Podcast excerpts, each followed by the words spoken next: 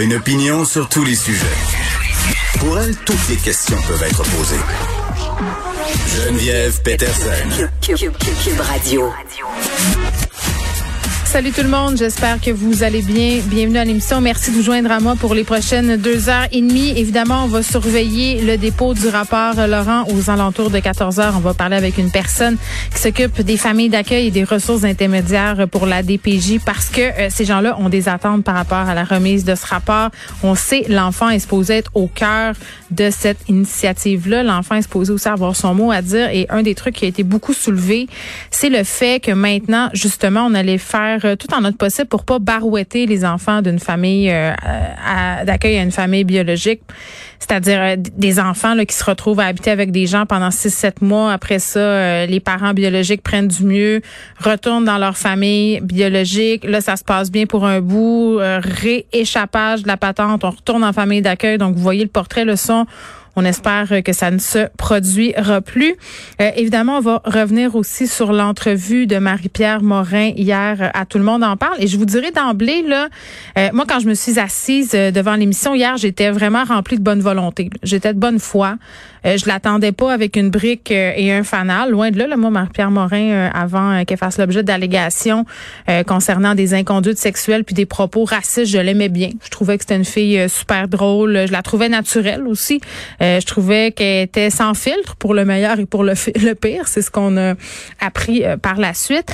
Euh, mais vraiment, hier, une longue entrevue, à tout le monde en parle, où on a retenu notre souffle pendant de longues minutes. C'était très, très tendu. Anaïs Favron a fait une job absolument incroyable. Elle a posé euh, les vraies questions. Je n'ai pas trouvé que l'entrevue était complaisante, mais est-ce que Marie-Pierre Morin a gagné l'entrevue? C'est-à-dire, est-ce qu'elle a bien paru lors de cet exercice-là? Et c'était quoi le but de cet exercice-là exactement? Euh, on va en parler avec un spécialiste des relations publiques, Victor Enriquez, que vous connaissez euh, très, très bien. Il sera là plus tard. donc, mais bon, on va faire un petit croche COVID, évidemment. On n'a pas trop le choix. Des bonnes nouvelles quand même aujourd'hui au niveau des cas. On est redescendu sur la barre euh, des 1000 avec 798 nouveaux cas.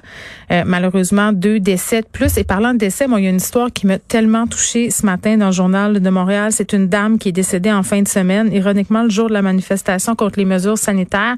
Dame de 70 ans qui ne croyait pas vraiment à la COVID, qui était en quelque sorte un peu... Euh, négationniste. Sa sœur euh, témoigne dans l'article du Journal de Montréal. Elle sera là avec nous euh, pour nous en parler parce qu'un des derniers souhaits de cette femme-là sur son lit de mort, en fait, c'était que les gens aillent se faire vacciner. Euh, son mari, elle lui a demandé d'aller se faire vacciner. Vraiment, là, une histoire crève-cœur très, très touchante. puis une histoire qui, j'espère, va faire réfléchir certaines personnes qui ont tendance un peu à minimiser les impacts de la COVID-19 et aussi à dire que la vaccination ne fonctionne pas. Là euh, la manif en fin de semaine, j'étais vraiment en plein cœur. Il y avait beaucoup, beaucoup, beaucoup de personnes. Vous avez vu les photos, vous avez vu les photos aériennes, 30 000 personnes environ. C'était massé euh, dans les rues adjacentes au stade olympique. Euh, moi, j'habite tout près de là, là. Je vous en ai déjà parlé plusieurs fois. Je dois dire, honnêtement, là, euh, grosso modo, l'ambiance était quand même positive. J'ai pas vu de débordement. Euh, il y avait des personnes avec des ballons, avec des pancartes, des gens déguisés, des familles. Ça, c'est ce bout, je comprends pas trop. Là, comment t'amènes ton enfant, un, dans une manif, parce qu'on sait jamais comment ça peut virer. Deux, euh, sans masque, parce que la plupart des gens ne portaient pas le masque. Et d'ailleurs, j'ai entendu François Legault dire qu'on allait faire tout en notre pouvoir pour distribuer des contraventions, j'espère, parce que ça avait l'air d'une belle grosse soupe euh, au virus. Ce que j'ai moins aimé, là, c'est le bout où, euh, bon, certains, puis vraiment, j'insiste sur le fait que c'était une minorité de personnes, mais quand même, euh, moi, j'en ai vu, puis ce sont des témoignages qui sont revenus souvent sur les médias sociaux, là, des gens qui ont été témoins de ça, euh, des, des gens qui participaient à la manifestation, donc, et qui invectivaient les passants qui portaient le masque. Souvent, euh, même des enfants, des ados. Moi, j'ai la fille d'une amie là, qui s'est fait écœurer sur la rue parce qu'elle portait son masque. Une voisine qui s'est fait dire parce qu'elle promenait son chien avec sa fille, ben, coudon, masque dont ton chien, tant qu'à y être. Donc, vraiment, ça, à mon sens, c'est pas très, très heureux et c'est très, très inquiétant aussi le fait qu'il y ait eu 30 euh, 000 personnes là-bas. Donc, c'est 30 000 personnes qui croient pas vraiment à ça. Euh, la COVID et j'espère vraiment que ça va pas donner lieu à des éclosions majeures, des éclosions qui nous forceraient à refermer encore des affaires, à se recloîtrer encore pour des mois. Exactement ce qu'ils dénoncent en passant. Ces gens-là disent que ça fonctionne pas les mesures sanitaires, mais moi j'ai tendance à, me dire qu'aujourd'hui là, avec la descente des cas qu'on voit depuis des semaines, ben, la vaccination et les mesures, ça fonctionne. Et je rappelle hein, pour ceux qui l'auraient oublié c'est à compter de ce soir? À Montréal que le couvre-feu repasse à 9h30. Hein? Donc, on aura un peu plus euh, de liberté. Mais tout d'abord, on va parler, euh, c'est la 70e semaine de la santé mentale. Euh, c'est en pleine pandémie aussi, donc ça prend une tournure particulière, la semaine de la santé mentale qui, dans le fond, se tiendra jusqu'au 9 mai. On est avec Marc-André Dufault, qui est psychologue et porte-parole pour cette semaine de la santé mentale et aussi auteur du livre Se donner le droit d'être malheureux. Marc-André, salut.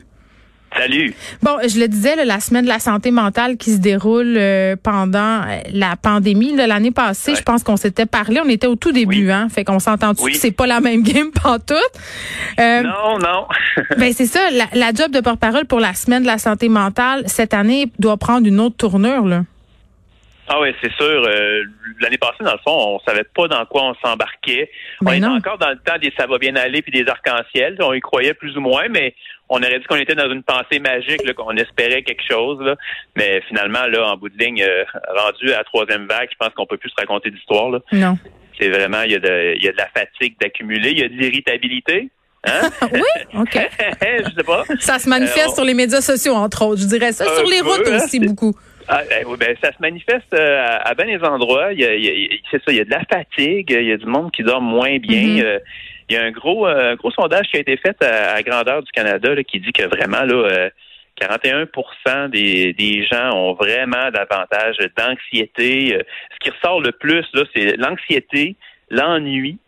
Oui. Tu sais, pas voir du monde pendant deux, trois semaines, un mois, trois mois, bon, ok, mais là, euh, non, mais c'est peut-être même un, peu exotique au début. Tu sais, tu te rappelles, là, le premier Noël, eh ben, en fait, le seul qu'on a passé en pandémie, là, on se disait, ah, my God! On pas les Noëls, là. Oui, c'est ça. Non, mais on se disait, euh, ben, c'est peut-être peut-être cool pour moi, là, puis j'aime ça être tout seul puis pas avoir d'obligation familiale, mais comme tu dis, au début, on est comme en lune de miel, puis quand ça fait 2, 3, 4, 5, 6 mois qu'on vit ça, c'est, c'est moins drôle. C'est ça, j'ai envie qu'on prenne de nos nouvelles, là. Tu disais, il y a, une étude qui a été faite. Comment, comment on va?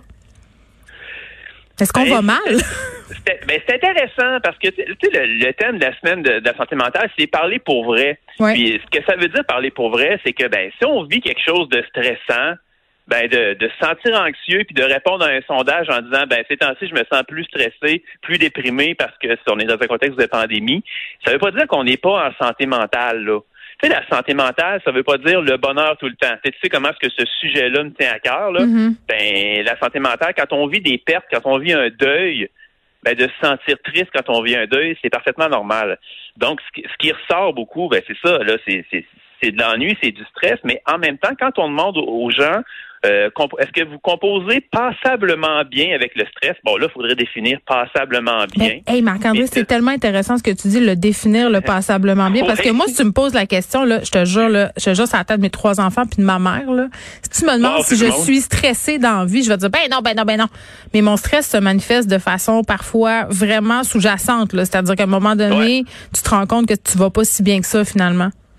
Mais c'est ça, c'est qu'en fait, 79% des Canadiens répondent qu'ils vont passablement bien. Ils composent passablement bien avec le stress. Ils n'ont pas trop, ils ont pas trop gratté le passablement. Là. il y a aussi là, oui, ça va bien dans les circonstances. là, oui, mais en même temps, c'est la réalité. Puis c'est sûr que les, les gens pour qui c'est encore plus difficile, ben, c'est les gens qui ont été affectés sur le plan économique, les gens qui sont en chômage en raison de la COVID. C'est sûr que pour eux, là, 61% euh, ont noté une détérioration de leur santé mentale. C'est quand même beaucoup. Les gens qui avaient déjà des problèmes de santé mentale, tu sais, la, pandémie n'est pas arrivée dans un jardin de roses, là. Euh, il y a déjà. Oui, ça a exacerbé des, problèmes. Ben oui, il y a déjà des gens qui, qui allaient pas bien. Donc, euh, ah, de ce côté-là, c'est encore pire pour eux. Les gens de 18 à 24 ans, les étudiants, c'est toute la question de la socialisation, des mm-hmm. contraintes, pas aller à l'école, tout ça. ces gens-là, euh, ça reste que c'est plus difficile pour eux, les gens en situation de handicap. des gens qui avaient déjà des défis à relever. C'est sûr que. Mais des gens déjà isolés aussi au départ. Ben oui.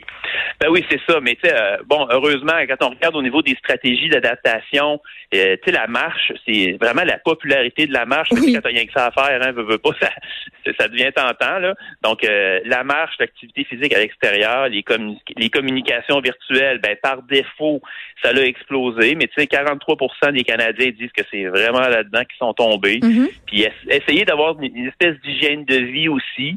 Mais les gens ont consommé davantage d'affaires qu'ils n'avaient pas besoin. Tu sais, le magasinage compulsif en ligne, là. Je plaide coupable. ben, t'es pas la seule. Il y a 18% des Canadiens qui ont carrément dit avoir acheté des affaires qu'ils n'avaient absolument pas besoin.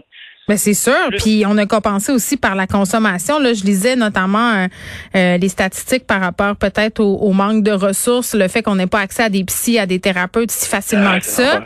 Euh, on compense par, en s'auto-médicamentant. Pour vrai, là, on prend, je sais pas moi, de l'alcool. Ça peut être aussi d'autres types de drogues. ça aussi, on a vu une augmentation là.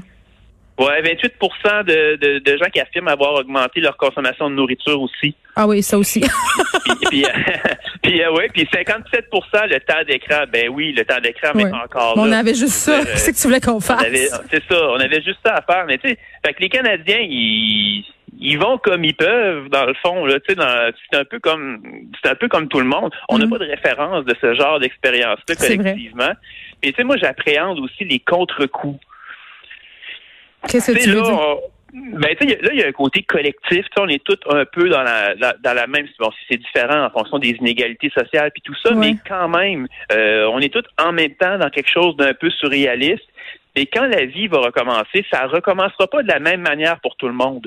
Il y a des gens qui vont regarder des séquelles de tout ça. Il y a des mm. gens qui vont avoir eu des pertes importantes. Puis quand tout le monde va recommencer à reprendre leur vie entre guillemets normale, ouais. je suis pas sûr que c'est tout le monde qui va suivre. Puis il va falloir être vigilant. Il y a deux affaires euh, euh, là-dedans euh, que je trouve super intéressantes. Là, je lisais un article sur le deuil en ligne. Là, les gens qui ont pas pu ben assister en. Oh, Moi, ça m'est ben arrivé deux fois cette année mm-hmm. de perdre des gens dans ma famille. Puis écoute, j'ai vécu un moment que je pensais jamais vivre Marc-André, là, j'ai assisté au funérailles de mon grand-père euh, avec mes AirPods puis mon iPhone en conduisant dans mon ah. auto parce que j'avais une urgence. C'était tellement bizarre. J'étais comme, mais mon Dieu, on dirait, c'était mal. science-fiction, là. Ben, c'était, oui.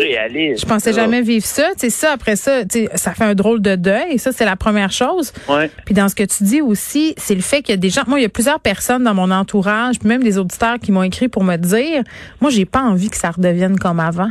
Moi, j'aime ça être ah, chez nous, puis j'aime ça, le beat de vie qu'on a. Ah oui, mais ça aussi, c'est vrai qu'on y pense pas parce qu'on a tellement hâte que la pandémie finisse qu'on est un peu tout focusé là-dessus.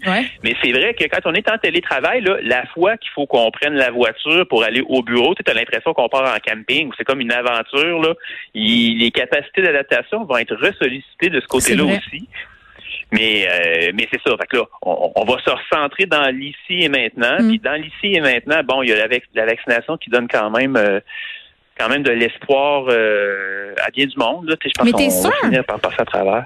Oui, oui, oui, oui. Ben oui. Moi, je pense que oui. Parce, je, je, en tout cas, je l'entends puis je le vois sais, c'est sûr que encore là, on tombe pas dans la pensée magique parce que est-ce qu'il va y avoir un variant nulle part qui va être, euh, je sais pas trop quoi, là, plus fort que la vaccination?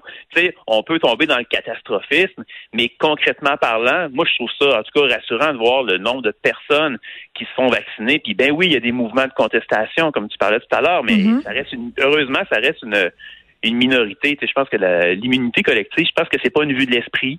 En tout cas, j'y crois. Moi aussi. Puis, ce que j'observe autour de moi, c'est de plus en plus de gens qui ont été vaccinés, puis que oui, ils ont eu des effets des mm. fois par rapport au vaccin, mais qu'ils n'ont pas de misère à donner un sens à leur souffrance. Et si tu compares un peu là, avec euh, les impacts de la COVID. Euh, Marc-André, on a parlé euh, souvent ensemble de la question du suicide. Un des discours qui revenait souvent là, dans le camp des complotistes pendant la pandémie, c'est qu'il y avait plus de suicides qu'avant. Là, ils, ils mettaient beaucoup ça de l'avant, puis ça a été démenti plusieurs fois.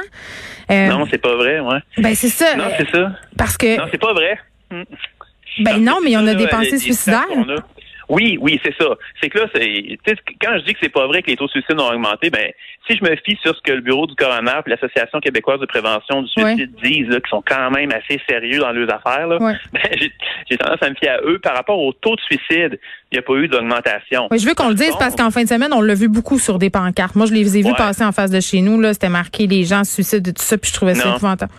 Mais il y a plus d'idées suicidaires. Oui. Tu sais, dans, le sondage que je te parle, là, bon, ben, en 2016, là, le, taux de les, les, idées suicidaires, c'était à peu près 2,5% de la population canadienne qui en avait.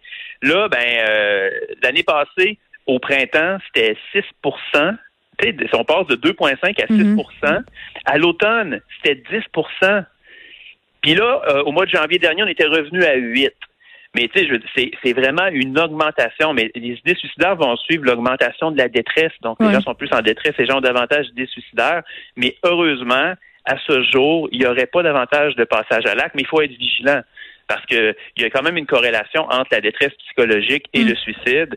Donc, euh, pour l'avenir, lorsqu'on va tomber dans le déconfinement, quand euh, la pandémie va être plus loin, qu'il va peut-être encore avoir des gens qui sont isolés, des gens qui vont s'être séparés, qui vont avoir vécu des pertes d'emploi, va falloir être vigilant, puis pas juste se fier à de quoi on l'air le monde. Ce que je veux ah dire, non, mais totalement raison. Il faut pas se fier à ça. Le gars, il partage des jokes sur Facebook, il doit bien aller.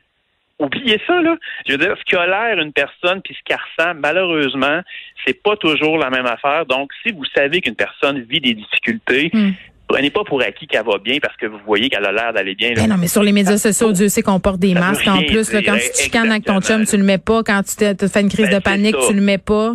On n'a pas leur juste. Là. Fait que si vous êtes inquiet pour des gens, allez vérifier, posez des questions, demandez-leur comment ils vont. Rencontrez-vous dans un parc pour avoir une vraie conversation avec une distance raisonnable.